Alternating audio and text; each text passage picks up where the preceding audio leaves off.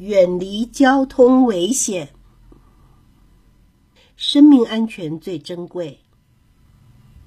作者：巧巧兔。一大早，小狮子背着书包去上学。小灰象看见小狮子，高兴地说：“小狮子，我们一起走吧。”小狮子称赞小灰象的帽子很好看。小灰象说：“这是妈妈买给我的。”突然一阵风吹来，小灰象的帽子被吹掉了。吹呀吹，帽子被风吹到了马路中央。小灰象大喊：“我的帽子！”小灰象跑到了马路上，想捡起帽子。一辆轿车疾驶过来，就要撞上小灰象。滋的一声，轿车停住了。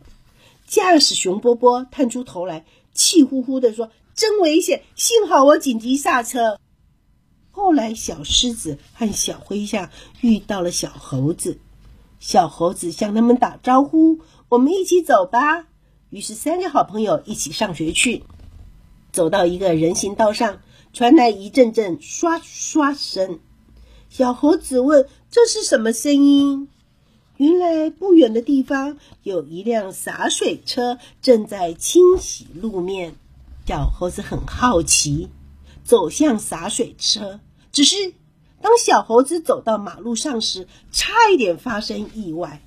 轰隆一声，洒水车在小猴子的面前紧急停了下来。大猩猩叔叔下了车，说：“小朋友，赶快回到人行道上，以免发生危险。”后来，他们又遇到了小老鼠。小老鼠向他们打招呼：“嘿，我们一起走吧。”于是，四个好朋友一起上学去。走到另外一个路口。红绿灯还有一秒钟就要变成红色了，他们赶快跑了起来，想要快快通过马路。只是跑到马路中央时，后置灯已经变成了红灯，车潮很快的把他们困住了。一辆辆的车子在他们身边疾驶而过，幸好警察叔叔赶来了。警察叔叔把左右的车子挡下来。他们四个终于安全的通过了马路。今天在上学的路上，他们虽然遇到了很多的事情，却也有许多的收获。他们知道不能在马路上玩耍，也知道走在马路上一定要遵守交通规则。家长驿站，从孩子懂事以后，家长就应该教育他们遵守交通规则，像是带孩子过马路时。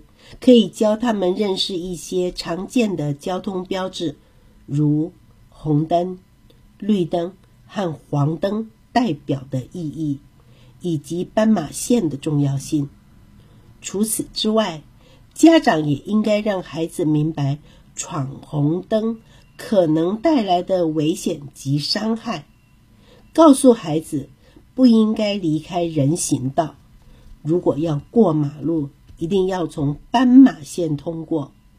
对孩子来说，教不见得能引起他们的注意，因此家长一定要以身作则，用自己的行动给孩子做出良好的示范。这个故事就说完了。